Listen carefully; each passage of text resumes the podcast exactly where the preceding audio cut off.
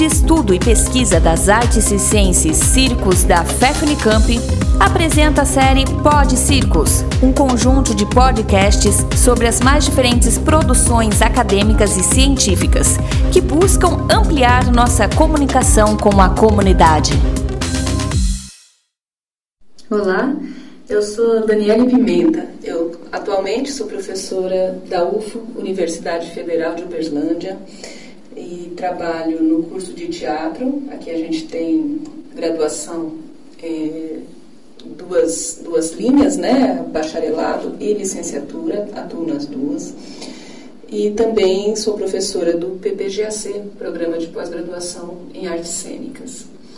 Tenho me dedicado a pesquisar o circo no Brasil desde 2000, quando iniciei o meu mestrado e continuo pesquisando o circo, me dedicando ao circo até hoje como pesquisadora. O meu desejo de pesquisa começou muito ligado à minha vida. Eu sou de família circense, cresci no circo, morei tanto no circo itinerante é, quanto acompanhei também a minha família. Depois a gente se fixou em São Paulo, mas com, com os meus pais é, trabalhando em circo. É, nos bairros de São Paulo. Depois, durante a adolescência, viajava muito para acompanhar meu pai pelo Brasil, nos circos, e aí ficava vivendo uma vida dupla, né, como estudante uh, e, de, e, como circense. Isso até ir para a faculdade, né? Aí eu, eu, fui fazer artes cênicas e acabei parando de viajar tanto.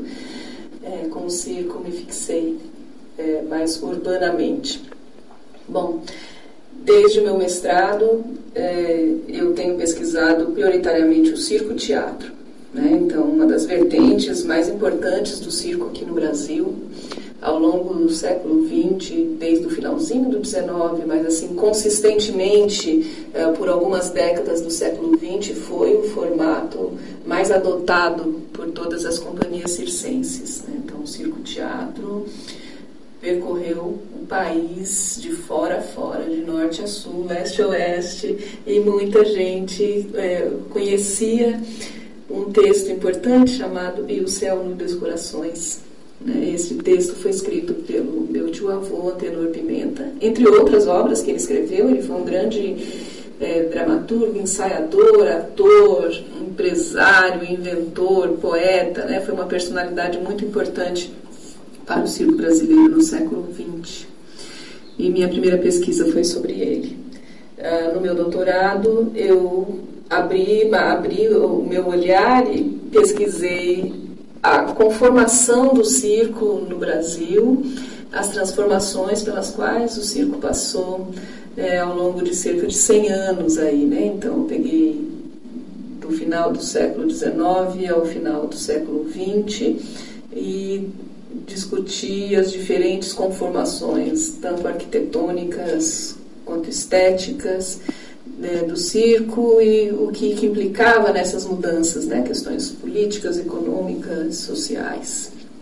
De lá para cá, uh, tenho escrito muito sobre circo e recentemente fiz meu pós-doutorado na Unesp, recentemente mesmo, assim, terminei em maio é, e nesse pós-doutorado, o foco foi ah, um, um, trabalho em equipe que a gente tem feito na Unesp, sob supervisão do Mário Bolognese, sobre as mulheres no circo brasileiro. Né? Então, o Mário me supervisionou no pós-doc, a Neide Veneziano me orientou no doutorado e a Silvana Garcia me orientou no mestrado.